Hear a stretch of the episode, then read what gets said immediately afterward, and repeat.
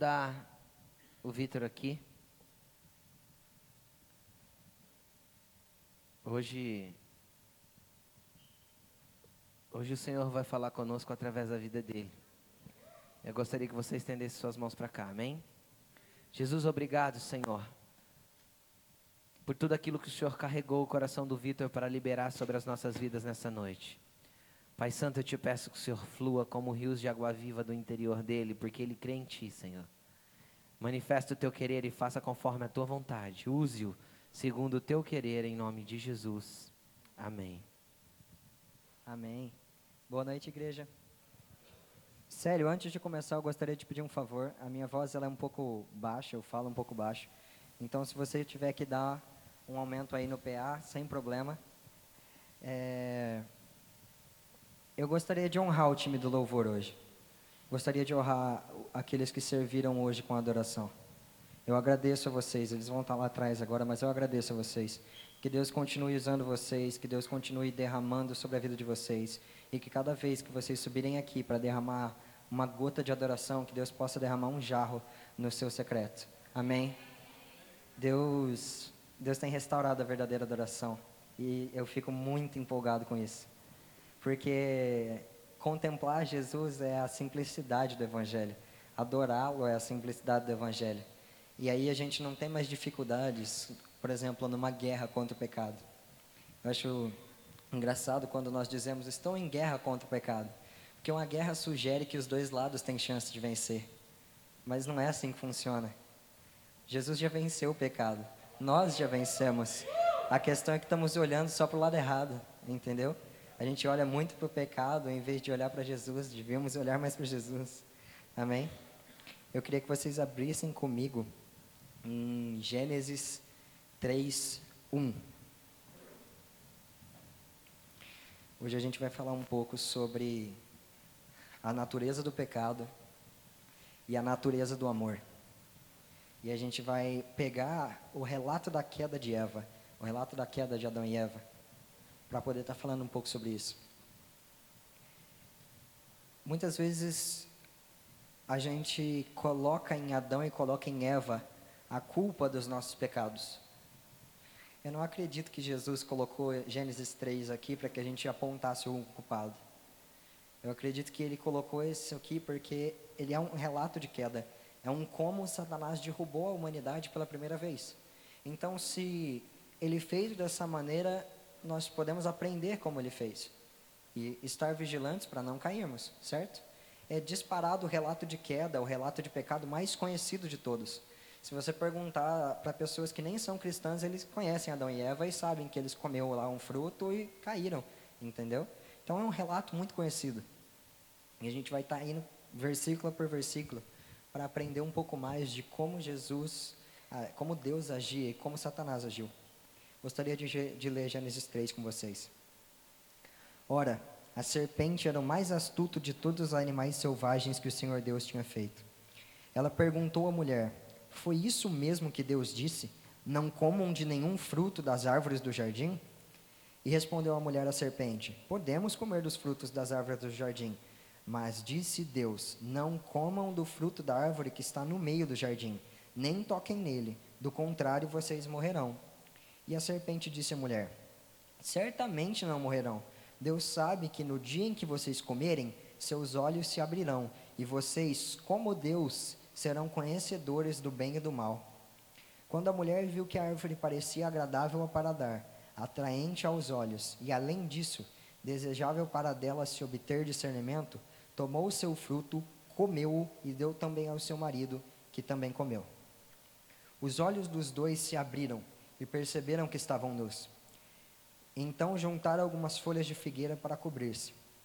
Ouviram o homem e a sua mulher os passos do Senhor Deus, que andava pelo jardim, quando soprava a brisa do dia, e esconderam-se da presença de Deus entre as árvores do jardim. Mas o Senhor chamou o homem, perguntando: Onde você está? Ele, e ele respondeu a Deus: Eu ouvi os teus passos no jardim e fiquei com medo, porque estava nu. Por isso me escondi. E Deus perguntou: Quem disse que você estava nu? Você comeu do fruto da árvore da qual eu proibido você de comer? é, pode parar por aí. O mais engraçado é que muitas vezes Satanás age exatamente da mesma maneira que ele agiu aqui, pedacinho por pedacinho, para que nós caímos.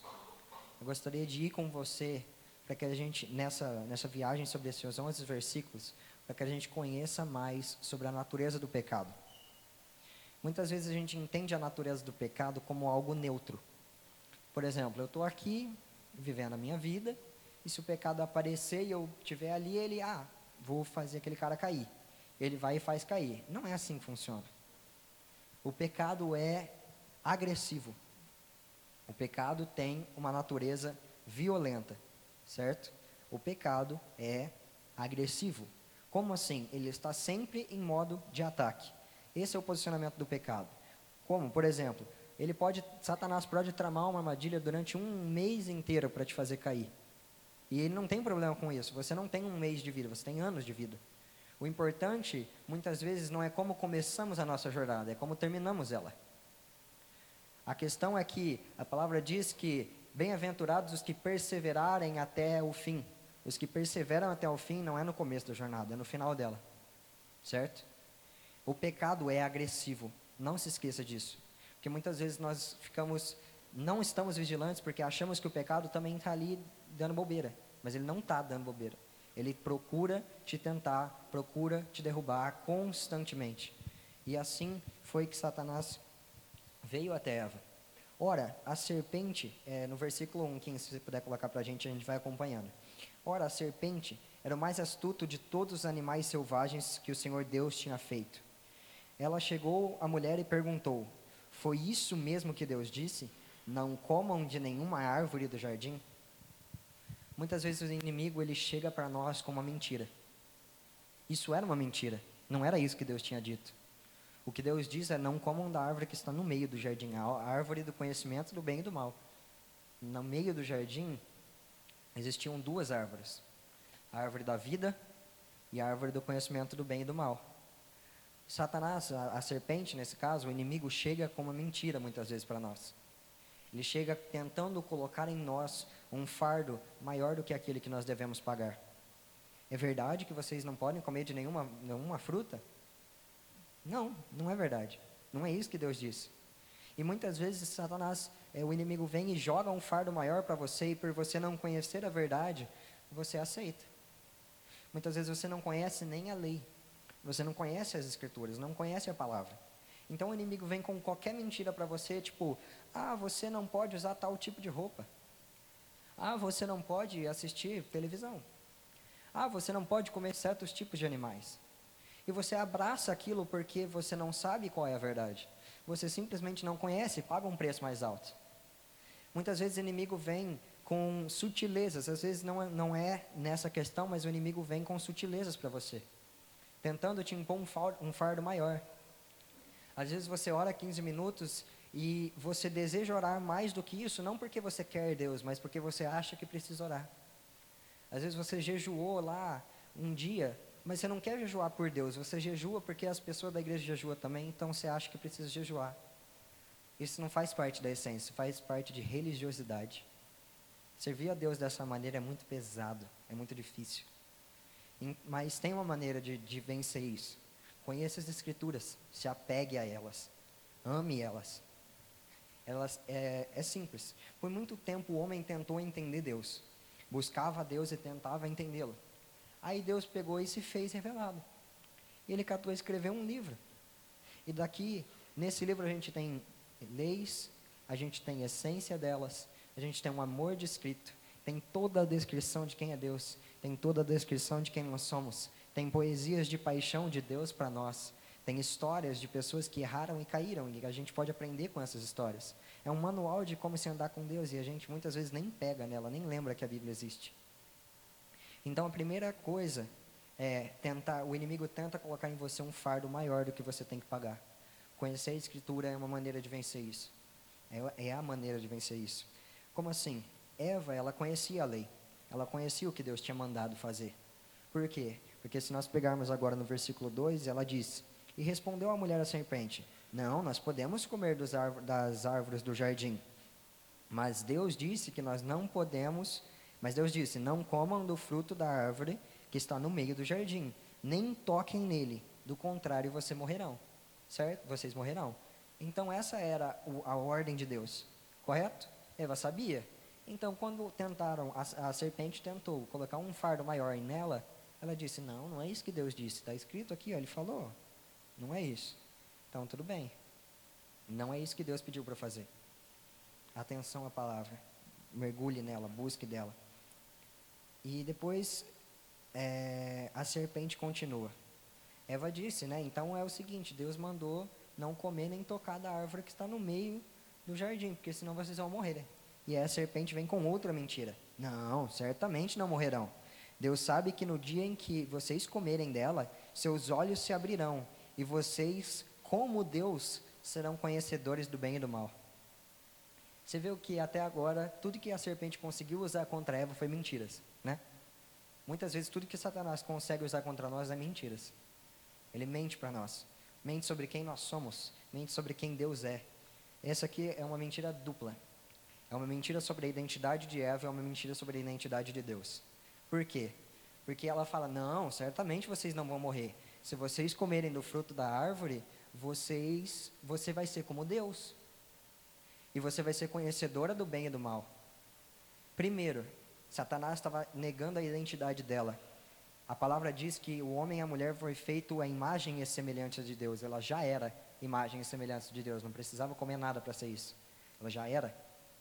E a segunda mentira é: vocês serão conhecedores do bem e do mal, como Deus.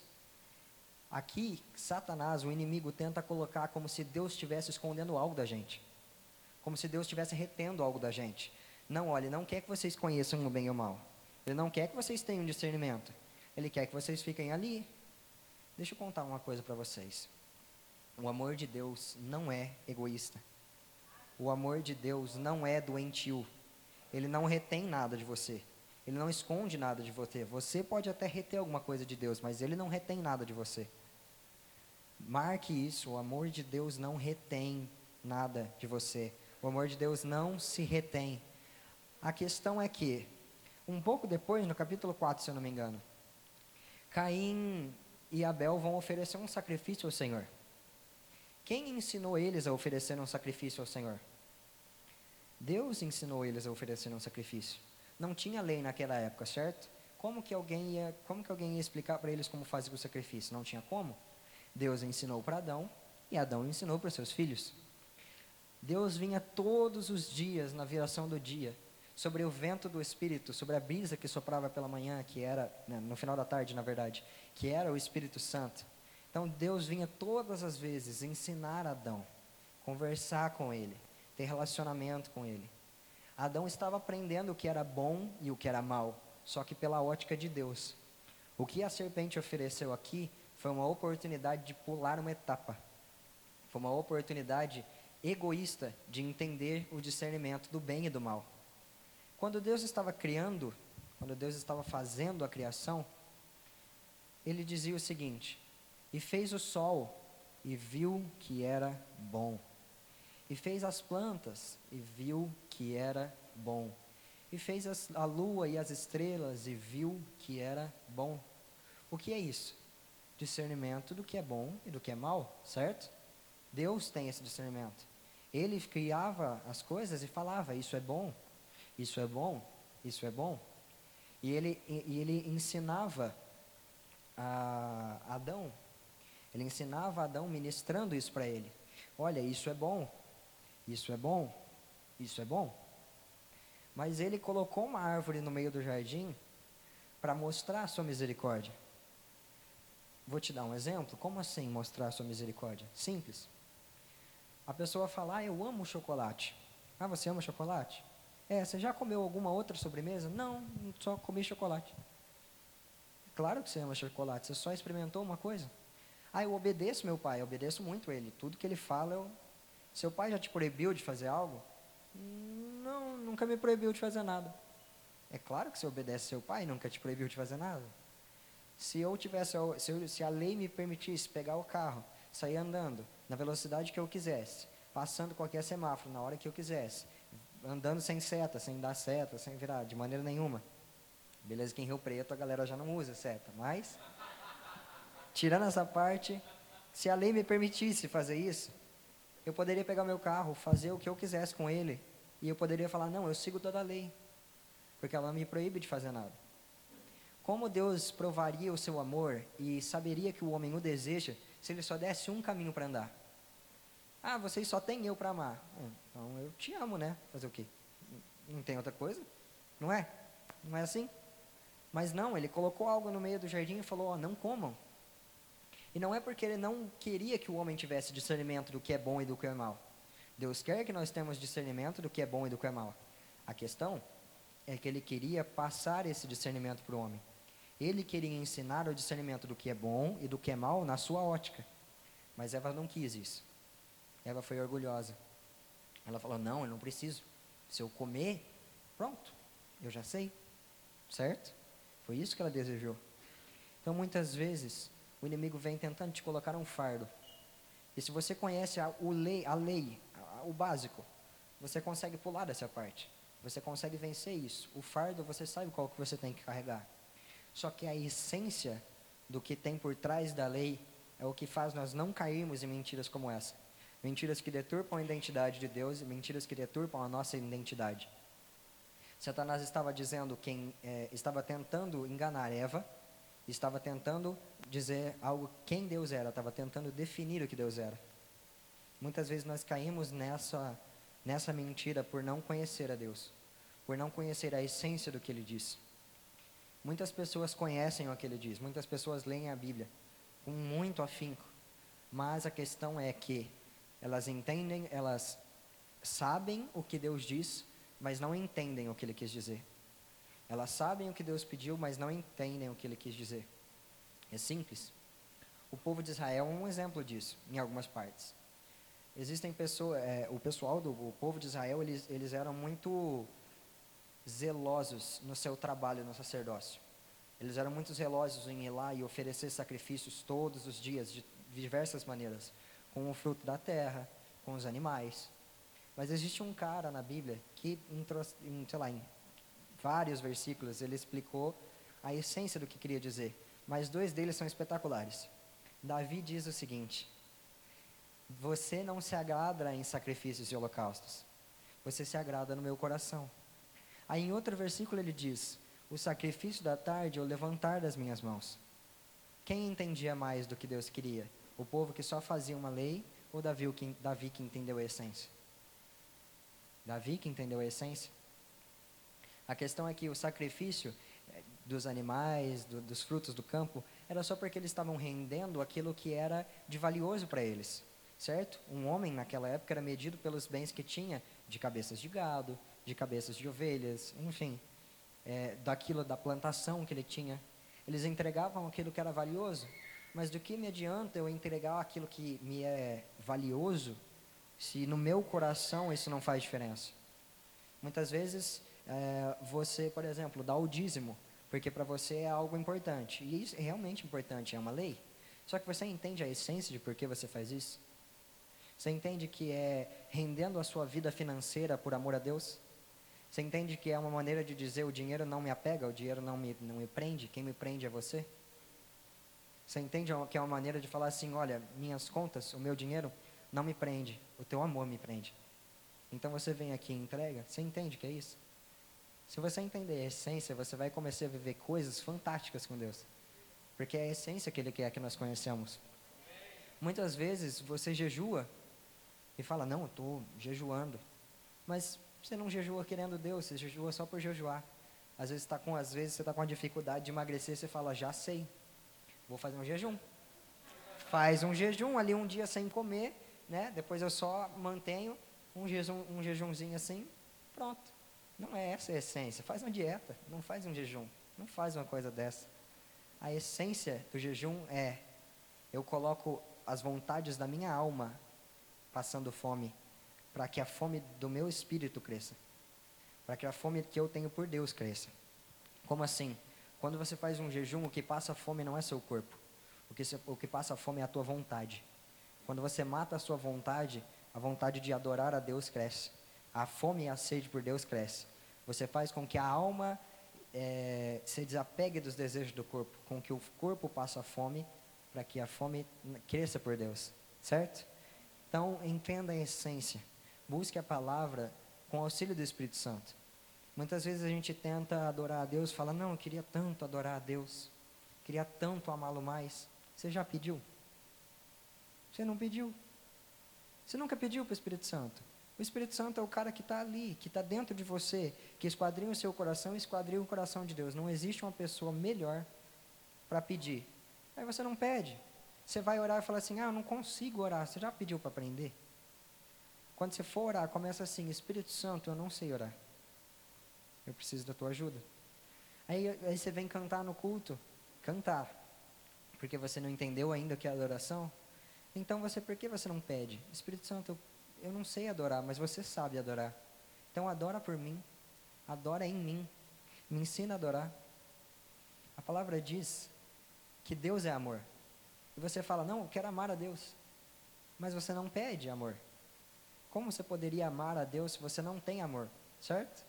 O amor não provém de você, provém de Deus. A palavra diz, se não me engano, em 1 João, que Deus é amor. Se Deus é amor, por que eu não peço amor? Senhor Jesus, eu quero você. Então eu quero amor. Ministra em mim mais amor para que eu possa te amar mais. Ministra em mim mais amor para que eu possa te devolver esse amor. A gente, a gente complica muito um negócio que é muito simples. Se você tem fome e chega num restaurante, o que você faz? Pede comida? Não é assim? Se você realmente tem fome do Espírito Santo, se você realmente tem fome de Jesus, por que você não pede? É tão simples, na é verdade? A gente faz isso todo dia, mas parece que quando fala das coisas espirituais, a gente não tem um discernimento, não entende? É simples. Amar a Jesus é uma questão de pedir. E quando você entender que Ele te ama tanto, na essência de como Ele te ama, você vai querer amá-lo mais. Você vai querer amá-lo mais. Vamos continuar. Então, aqui Eva desejou a árvore. E a, e a serpente vem como mentira para ela, dizendo quem o, tentando deturpar a identidade dela e tentando deturpar a identidade de Deus. Uma mentiras são contadas para nós constantemente. Existem pessoas que nascem sobre mentiras. A pessoa é, nasce desde pequeno, ouve a mãe dizendo: Você não vale nada, você não presta, você não vai para frente. Deixa eu te contar, isso é uma mentira.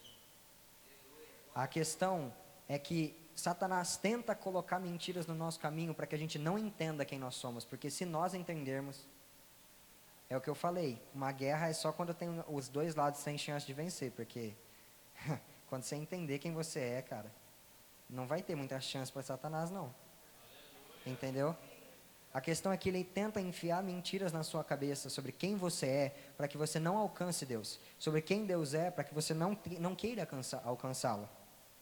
A palavra tem a descrição de quem você é e tem a descrição de quem Deus é. O seu sentimento oscila, certo? Tem dias que a gente acorda mais triste, tem dia que a gente acorda mais feliz, tem, gente que, tem dia que a gente acorda com raiva. Então depende. Muitas vezes a gente tenta colocar em Deus o que os nossos sentimentos sentem. Então, se eu acordo triste, Deus parece estar mais distante. Não, hoje Deus não me ama tanto assim. Mas se eu acordo feliz, não, hoje Deus é maravilhoso. Deus tá, ó, aqui, ó, é nós. Mas não é assim que funciona, cara. Deus, ele não hesita, ele não oscila. Você oscila, Deus não oscila. Quem ele é está aqui, está escrito. Entendeu? Então, se algum dia Satanás vier para você, ah, Deus não te ama, você fala, ah, ele me ama sim. Ele me ama tanto que a ponto dele, ele estava no céu, ele viu o sofrimento que você estava tentando me causar, ele falou, neles não. Eu desço, morro eu, mas eles não. Aí você pode virar para ele e falar assim: ele fez isso por mim, por você, ele fez? Não, então ele não te ama, mas me amar, ele me ama.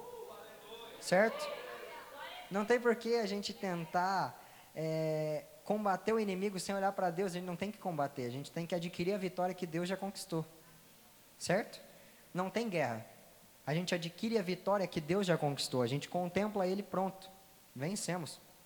Simples assim.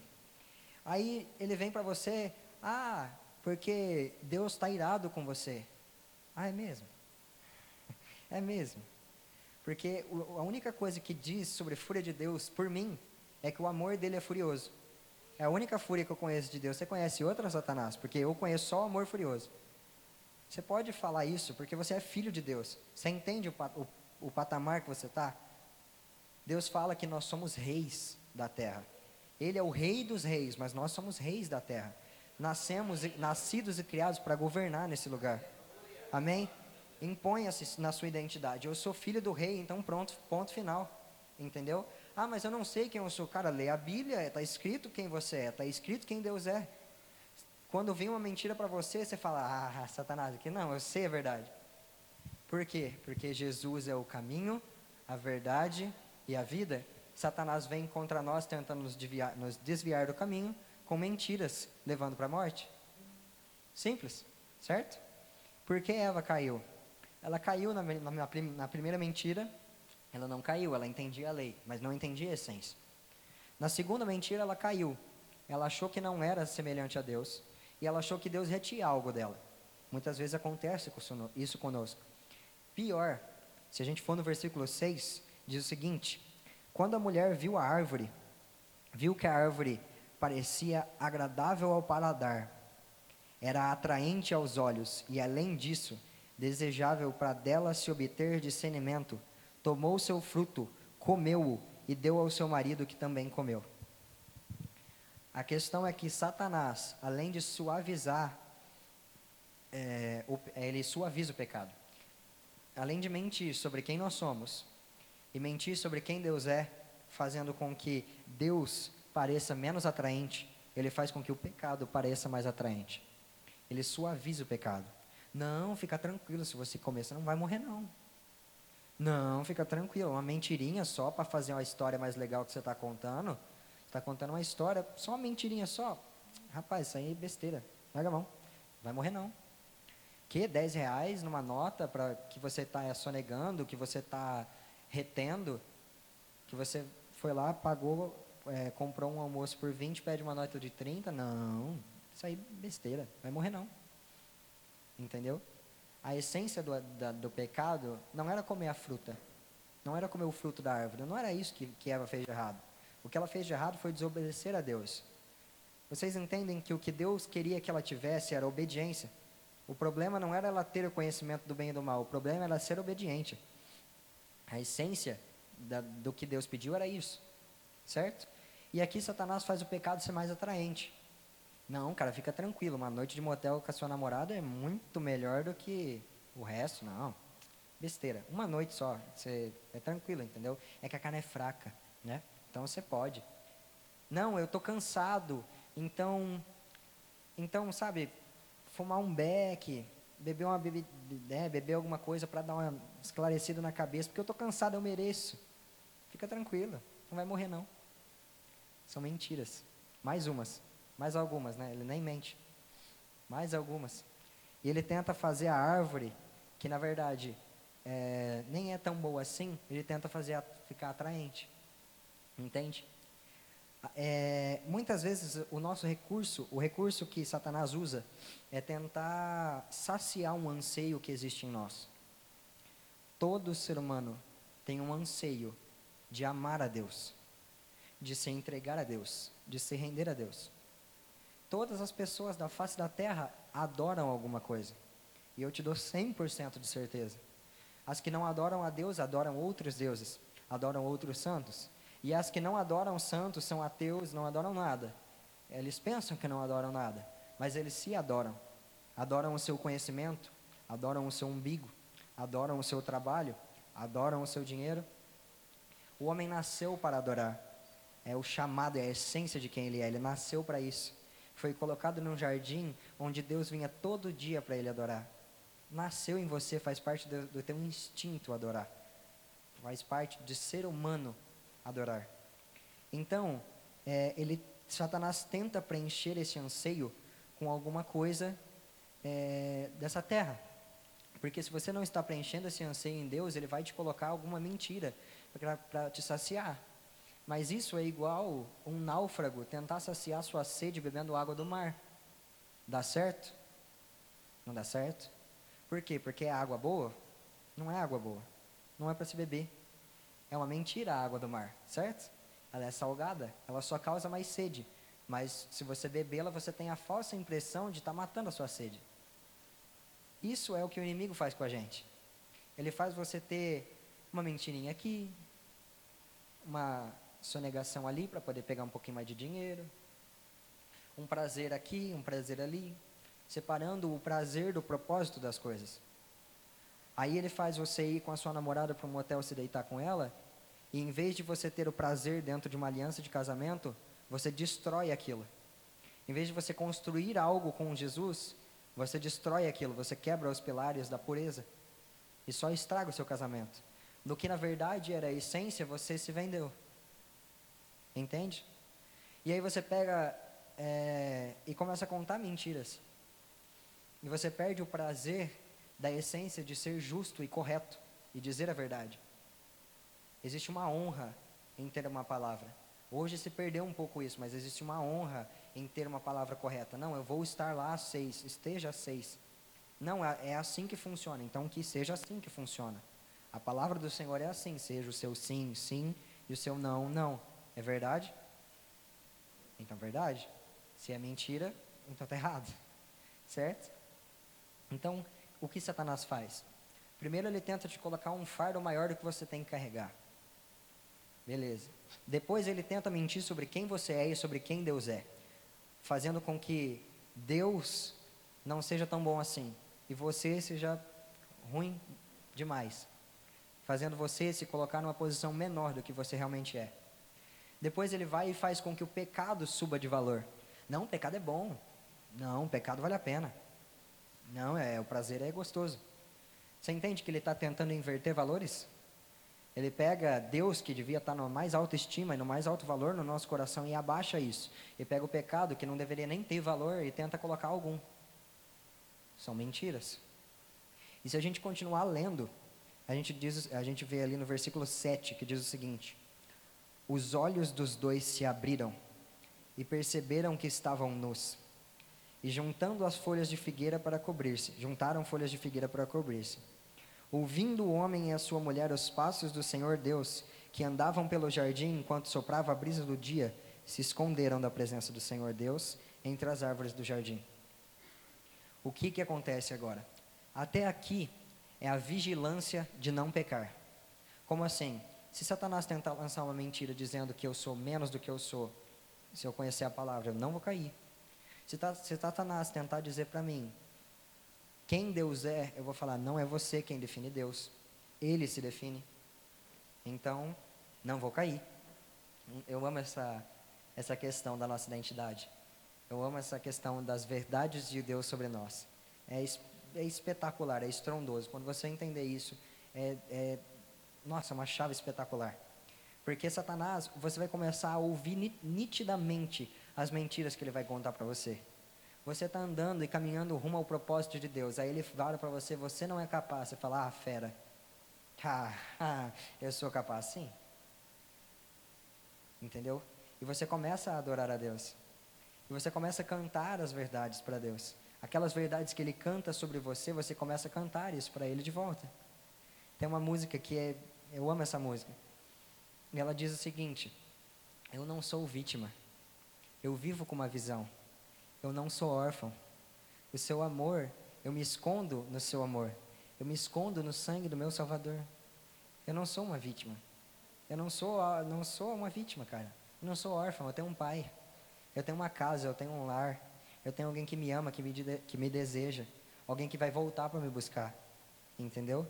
Quando a gente entende que Deus sente prazer na gente, a gente sente prazer em estar com Deus. Muitas vezes a dificuldade que você tem no seu lugar de oração, de permanecer no seu lugar de oração, é porque você não entende que Deus tem prazer quando você vai lá. Uma vez o Senhor ministrou a minha vida enquanto eu cantava para Ele aquela música Quando Ele Vem, do André Aquino, sabe? E aquela música diz: Mais que ser bem-vindo, nós te desejamos outra vez. Aí ele falou para mim: Enquanto você canta isso para mim, eu canto isso de volta para você. Imagina Deus virando para você e falando assim: Mais que ser bem-vindo, nós te desejamos outra vez. Você já parou para pensar nisso? Aí você para de ir para o quarto porque você acha que Deus não está lá. quando ele está tentando ca cantar para você mais que ser bem-vindo, nós te desejamos outra vez. Nós te desejamos aqui, entendeu? O amor de Deus é furioso, cara. O amor de Deus não é um negócio explicável, inexplicável, não, não tem como medir. Só os céus sabem até, ele onde, até onde ele conseguiria ir por nós.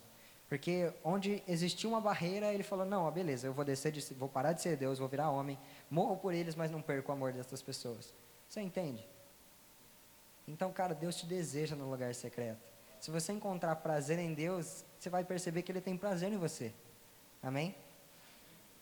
E aqui, esse versículo 7 e 8, é como nós escondemos o nosso pecado de Deus. Muitas vezes você tem caminhado e buscado Deus, mas você peca naqueles pecados que você sempre pecou a vida inteira. E isso te deixa envergonhado. Então aqui nós temos duas maneiras de esconder o pecado. Primeiro, com a folha de figueira. Segundo, se escondendo atrás das árvores do jardim. São duas maneiras de esconder o pecado, certo? Então, até agora foi uma maneira de te dizer, cara, não peca, não vale a pena. Mas se você pecou, como todos nós pecamos, você precisa entender então como não se esconder disso, certo? Como não esconder o pecado. Antes de explicar um pouco melhor sobre isso, eu preciso que você entenda o seguinte: grandes homens de Deus não têm grandes atos, têm grandes corações quebrantados, certo? Então vamos lá. Grandes homens de Deus não têm grandes atos, têm grandes corações quebrantados. Se uma mentira um dia vier para você falando assim, cara, você não é grande em Deus porque você nunca fez nada, você fala, cara, eu sou sim, porque eu me quebranto todos os dias no quarto tentando buscar a Deus. Entendeu? Pessoas que têm grandes corações quebrantados, Deus conduz a grandes atos, não é um caminho ao contrário. Entende? Davi só foi um homem segundo o coração de Deus, porque quando ele pecou, ele chorava amargamente. E ele desejava com todas as forças dele não ter feito aquilo. Ele se quebrantava e não hesitava em, em é, receber a punição de Deus. Ele se quebrantava e não se conformava no que ele tinha feito, mas ele entendia que o amor dele, de Deus estava lá. Davi foi e cometeu adultério com Batseba. Depois ele vai e manda matar um cara. É adultério e assassinato. Muitas vezes você não fez isso. E Davi é o homem segundo o coração de Deus. Deus está de brincadeira comigo, cara. Eu estou aqui de boa. Eu só, sei lá, eu só dou uma mentirinha de vez em quando e, e aí o cara é segundo o coração de Deus? Como assim? A questão é que Davi chorou amargamente durante sete dias em jejum, pedindo desculpa.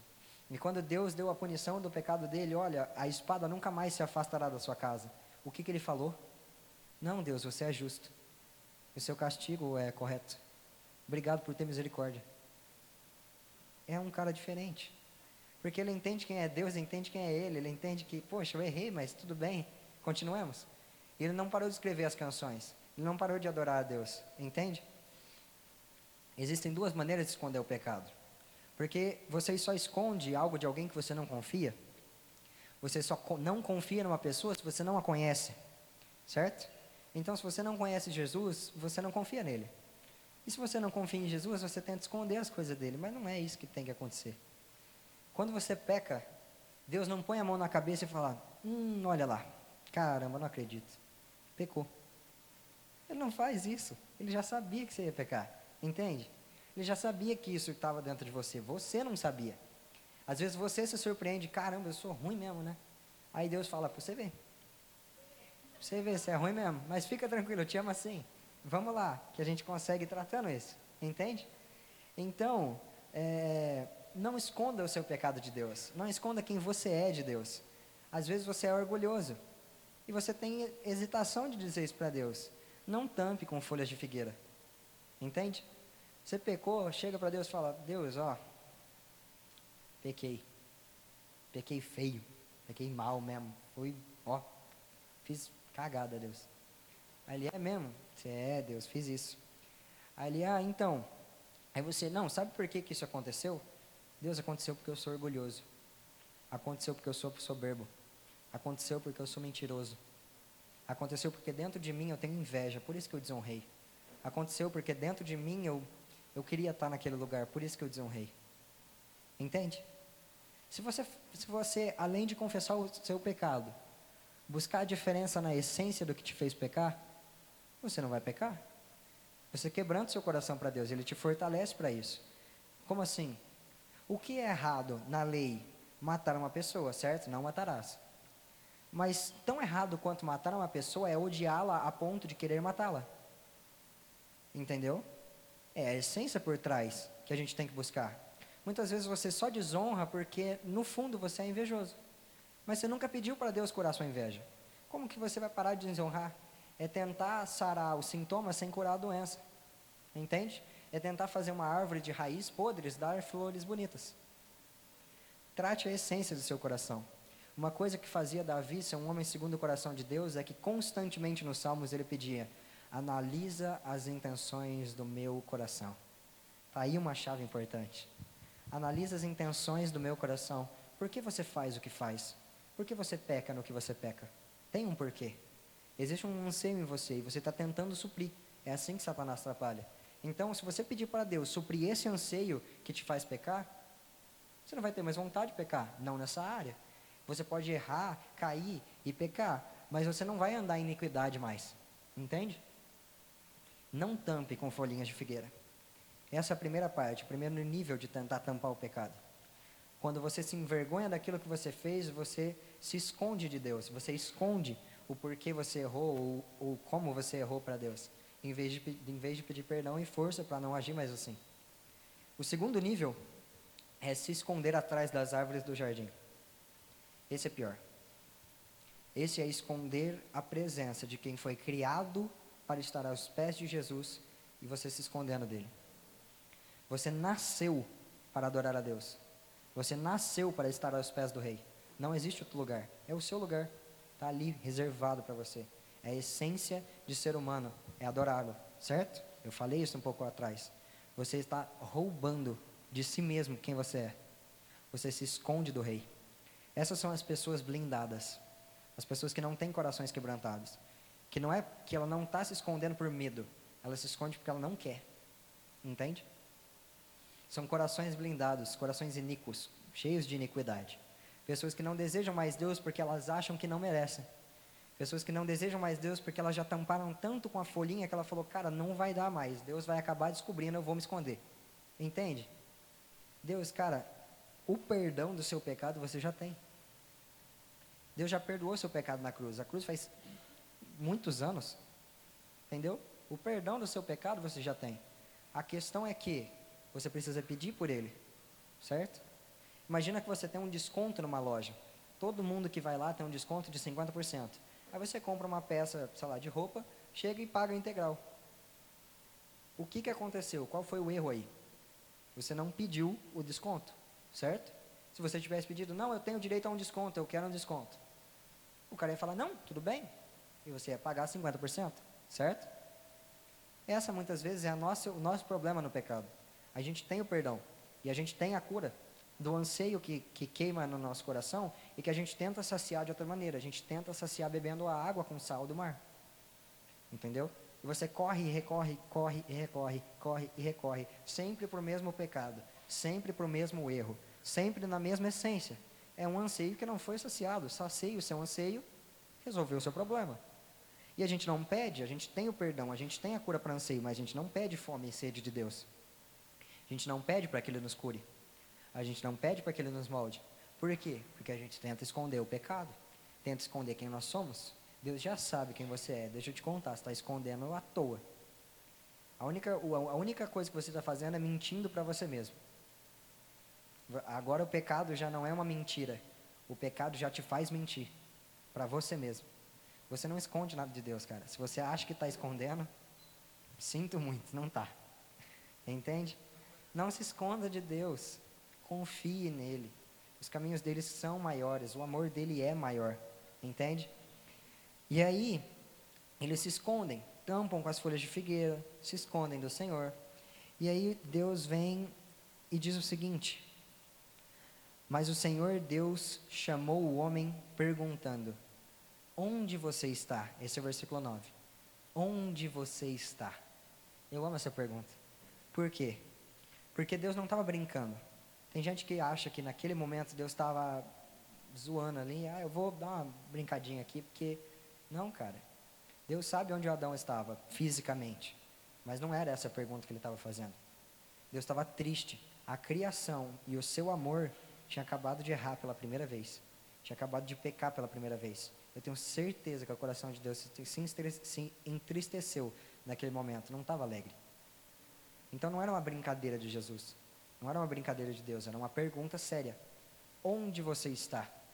A pergunta de Deus, na essência, era: Onde você está que você não está aqui comigo?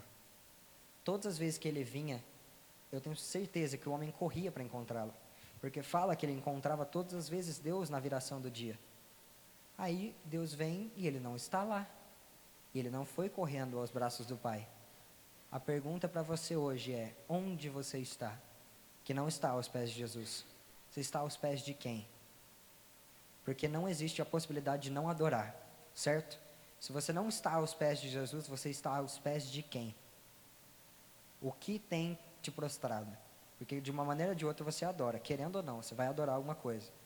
Você está aos pés do seu dinheiro? Você está aos pés de outros deuses? Você está aos pés da, dos seus pecados, das suas prazeres, das suas vontades? O engraçado é que quanto mais você nega uma vontade, mais ela é mais fácil é negar ela.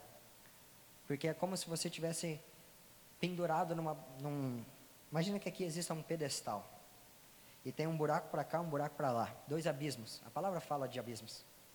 Se eu pendo para esse lado, eu caio para o abismo do pecado. Mas se eu pendo para esse lado, eu caio para o abismo de quem é Deus. Quanto mais você começar a pender para o lado de Deus, mais fácil vai, não, vai ser não cair para lá. Certo? É lógico. Porque você está caindo para esse lado, não para aquele. E quanto mais você prender para esse lado, mais difícil vai ser olhar e ver quem é Deus. Porque, obviamente, você está caindo para esse lado, não para aquele. Existem dois abismos na palavra. Um abismo chama outro abismo. Sim, dois existem. O abismo do pecado que um pecado chama outro pecado, e a abismo do paixão por Jesus.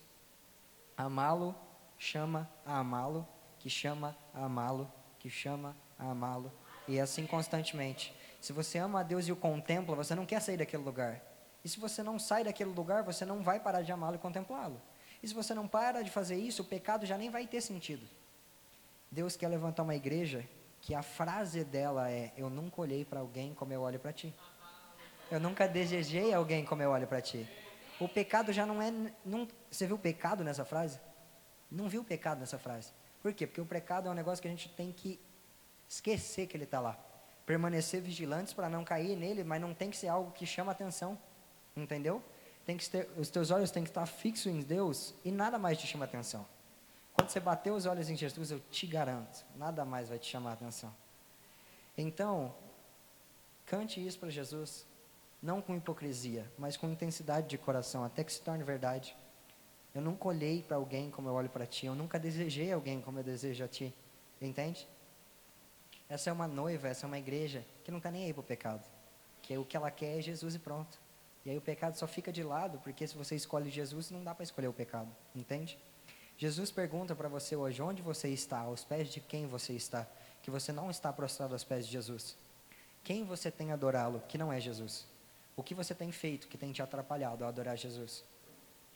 E aí o homem responde: Eu ouvi os teus passos no jardim e fiquei com medo, porque estava nu. Por isso me escondi. E Deus responde para ele: Quem disse que você estava nu? Você comeu do fruto da árvore da qual proibi você de comer? A questão é que Adão se escondeu porque teve medo de quem era Deus. Teve medo de ter errado e medo de revelar a, suas, a sua intimidade, certo? Eu me escondi porque estava nu. A pergunta de Deus é: quem disse que você estava nu?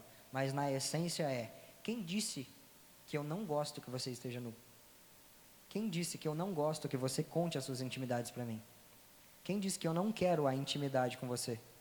É a pergunta de Jesus para você hoje. Ah, eu me escondi porque lá no meu íntimo eu sou ruim. Aí Jesus fala: Ah, é mesmo? Quem te falou que eu não quero esse seu íntimo, mesmo sendo ruim?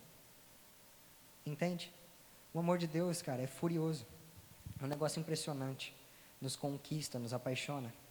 Entende? Deus te deseja, independente se você peca. Por quê? Porque Deus é amor. E o amor cobre uma multidão de pecados. Se a gente começa a pegar uns versículos bíblicos e começar a juntar eles, você vai ver que coisa incrível que dá. Deus é amor, tudo bem. Então eu peço por amor, certo? Então eu errei, pequei. Aí uma mentira de Satanás vem para você, Deus não vai te perdoar. Aí você fala, cara, o amor perdoa multidão de pecados. Deus é amor, eu pequei. Foi um só, nem foi a multidão. Então, ó, um abraço, Deus me perdoa. Entende? As mentiras já não vão, já não vão mais fazer sentido, porque você conhece a verdade. Na minha opinião, o Senhor Jesus deitou quando ele fez essa, essa descrição de si mesmo. Ele falou: Não, agora eu vou resumir de um jeito que ó, vai explicar tudo. Aí ele diz: Eu sou o caminho, a verdade e a vida. Existem dois caminhos para se percorrer. Existiam duas árvores no meio do jardim: a do conhecimento do bem e do mal e a árvore da vida, certo? Como Satanás te tira do caminho de Deus, ele te joga para o caminho errado. Você vai andando para o caminho errado. Como que ele faz isso? Com as mentiras. E isso te leva para a morte, certo? E como que você faz para poder voltar? Você vira para Jesus, que é o caminho, anda em cima das verdades, Jesus é a verdade, e ele te leva de volta para a vida. Jesus é a vida. Certo? Então, resumindo tudo, corra para Jesus. Certo? Ele é o caminho, a verdade e a vida. Pronto, resolveu o teu problema. Você vê, né? Que difícil. Jesus, o evangelho é um negócio muito simples. E a gente fica dificultando as coisas, cara. A gente fica, não, porque tem que usar terno e gravata. Porque, eu, não, eu tenho que servir na igreja, né? Eu tenho que servir para a igreja. Não, eu tenho que levar minha Bíblia em papel, né? Porque se eu levar a minha Bíblia em telefone, tá heresia. Cara, a gente dificulta as coisas. A gente pega as mentiras que Satanás lançou para a gente, abraça elas e enche as nossas costas de fardos pesados e depois quer andar. Não é assim que funciona. Jesus disse: O meu, meu jugo é suave, o meu fardo é leve. É ou não é? Servir a Jesus é gostoso, é prazeroso, é alegria. Jesus é alegria, é amor, é paz. Entendeu? E se você estiver triste, corre para Jesus, ele é alegria. E se você estiver, sei lá, se sentindo com medo, no perfeito amor não há medo. Conhece a palavra, cara, tá tudo lá, todas as verdades que você precisa, tudo que você precisa para caminhar no caminho certo, tudo que você precisa para correr para Jesus. E você fica aceitando as mentiras como se elas fossem coisas boas. O engraçado é que até teve uma aula de Gari que o exemplo foi esse. Você encontra uma pessoa, um estranho na rua, e ele vem para você com, com uma comida podre, um sanduíche. Imagina que ele te entrega um sanduíche que está até preto. Aí você, você comeria, você aceitaria e falar, ô, oh, cara, obrigado. Ia comer? Não, você não comeria. Aí falam qualquer coisa do seu Deus e você aceita. A pessoa vira e fala, ah, Deus é cruel. Aí você, não, é verdade. É verdade? Como assim é verdade? Você vai comer qualquer coisa? Entende? Por que você não busca o alimento no lugar correto? Por que você aceita qualquer coisa que te falam de Deus? Ou qualquer coisa que falam sobre você? Não é verdade, cara. Não dê atenção às, às mentiras, dê atenção às verdades. E é lindo, porque Jesus não fala as verdades, ele canta sobre a gente. É espetacular, cara. É espetacular, não dá para explicar, não dá para explicar assim. É um show à parte conhecer Jesus. Entende? É uma paixão maravilhosa. Então, não fuja de Jesus. E aí você fala, ah não, Jesus, não é possível que Jesus ama tanto assim. Então tá bom. Abre comigo em Isaías, versículo, Isaías capítulo 65, versículo 1. Já deve estar tá aí no telão, se você quiser olhar pelo telão também. Eu vou ler na versão é, NTLH. Diz o seguinte. Opa, eu não pus na versão NTLH, muito bom. Diz o seguinte: o Senhor Deus disse: Eu estava pronto para atender o meu povo, mas eles não pediram a minha ajuda. Eu estava pronto para ser achado, mas eles não me procuraram. A um povo que não orou a mim, eu disse: Eu estou aqui. Eu estou aqui. Precisa explicar? Não precisa explicar. Há um povo que não pediu, há um povo que não quis, há um povo que não orou. Eu disse: Eu estou aqui. É o que muitas vezes Jesus tem dito para você. Você não ore, não pede por ajuda. Você não quer ser ajudado. Você acha que o seu conhecimento de bem e mal O seu conhecimento do que é bom ou ruim para você é o suficiente para você não conseguir, para você conseguir não pecar. Que na força do seu braço você vai vencer qualquer pecado do mundo. E não é assim. Está caindo no mesmo erro que Eva, tentando olhar as coisas pela sua ótica. Existe uma pesquisa psicolo, é, psicológica, né? uma pesquisa, uma pesquisa sobre psicologia que diz que 70, 65, 70% das pessoas não sabem o que é bom para elas. Eu diria que 100% das pessoas não sabem o que é bom para elas. Se fosse assim, por que você não faz academia? Por que você não pratica um esporte? Se é bom para a saúde, certo? Se é bom para a saúde, por que você não pratica um esporte? Porque você come comidas gordurosas, gordurosas, bebe refrigerante com gás, com corante, faz mal, certo? Por que você esquenta as coisas no micro-ondas, que teoricamente dá câncer e por causa da radiação? Entende? Será que nós sabemos mesmo o que é bom para a gente? Aí você tentando saciar o anseio da sua alma, come que nem um louco. Aí em vez de você pegar o prazer, você pega o prazer e tira o propósito. O propósito da, da comida é nutrir um corpo forte e saudável. Aí você pega, come ela que, que nem um desenfreado, arranca o prazer disso e se mata, comendo. Ah, eu não bebo e não fumo, mas eu como que nem um louco. Parabéns. Se matando igual, só está diferente, está se matando de uma maneira diferente, mas no final das contas, entendeu? A questão é que nós não pedimos ajuda para o cara que é a ajuda. Nós não pedimos o braço forte para o cara que é o braço forte. Nós não pedimos amor para quem é o amor. Nós estamos tristes e não pedimos alegria para quem é a alegria. Estamos, a nossa casa é uma desordem, mas a gente nunca pediu a paz de Deus, que é o príncipe da paz. Entende? A sua vida está um, um, escuro, você não sabe o que você está fazendo, mas você nunca pediu o sol da justiça. Entendeu? É simples, cara. Conhece Jesus e pede quem Ele é. Ele vai te direcionar para o caminho certo, porque Ele é o caminho. Se você querê-lo, você já vai estar tá andando no caminho certo. Entende? Então Jesus ele se mostra, ele se, ele se entrega para nós nesse amor furioso sem restrições, sem se reter. Entendeu? A gente tem que buscá-lo e estar atento ao pecado. Como ele diz que nós deveríamos agir? Vigiai e orai. Então, permaneça em vigilância, em vigilância, prestando atenção nas mentiras, buscando da palavra para poder entender quem é Deus e para poder buscá-lo, entender quem eu sou, quem é Deus. Então, assim, eu já não caio na, nas mentiras. E eu oro, pedindo ajuda para o Senhor. Assim eu me alimento da, do pão e do vinho da mesa do rei. E eu me sinto forte e pronto, espiritualmente, para vencer o pecado. Entende? Eu gostaria que vocês ficassem de pé. E eu gostaria que o Espírito, o Espírito Santo viesse ministrar as verdades dele sobre a sua vida. Eu gostaria hoje, eu te peço hoje, Espírito Santo, que o Senhor cante as suas verdades sobre o coração de cada um aqui hoje. Senhor Jesus, eu te peço que no teu amor furioso, você desça com esse, com esse amor, com essa presença, e que você possa realmente mostrar a cada um aqui quem você é e quem eles são em você. É, o legal é que a gente dificulta as coisas que são simples.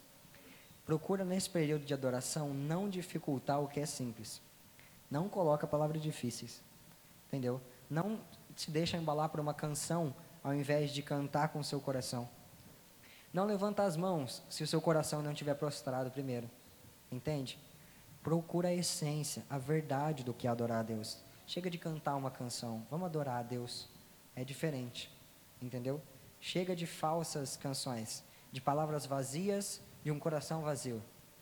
Vamos adorar a Deus hoje. Se você realmente quer entender quem Ele é, eu tenho certeza que o Espírito Santo vai começar a te dizer e te mostrar quem Ele é. Cante com o seu coração.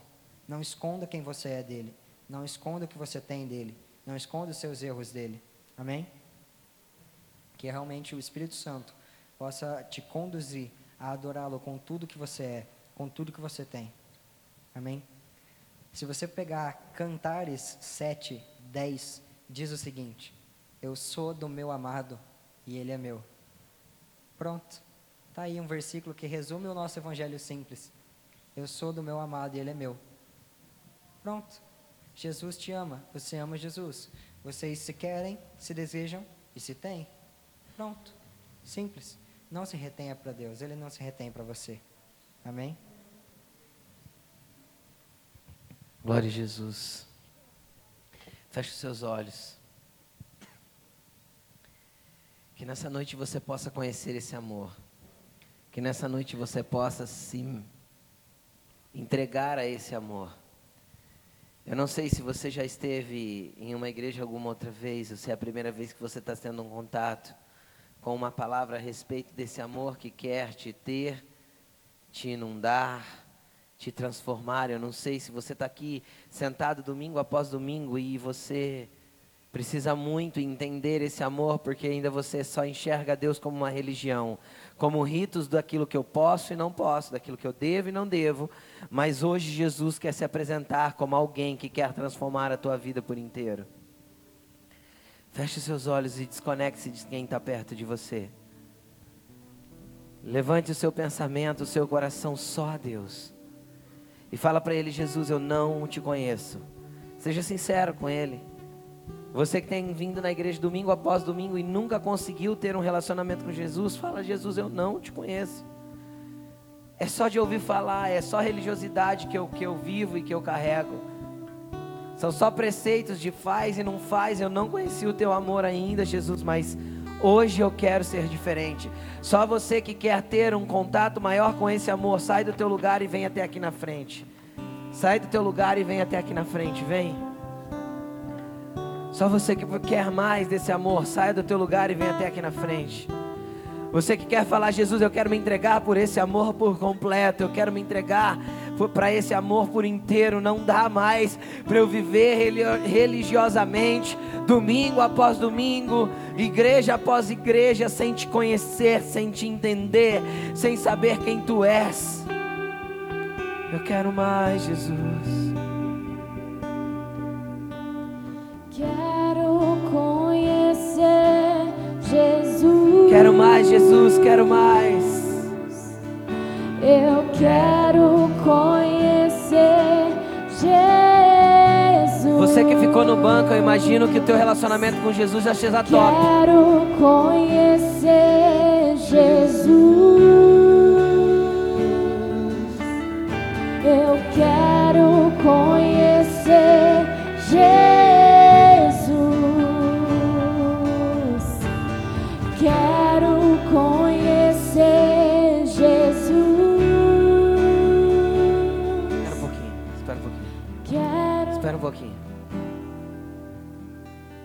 Você que ficou no seu lugar, eu imagino que teu relacionamento com Jesus já seja incrível.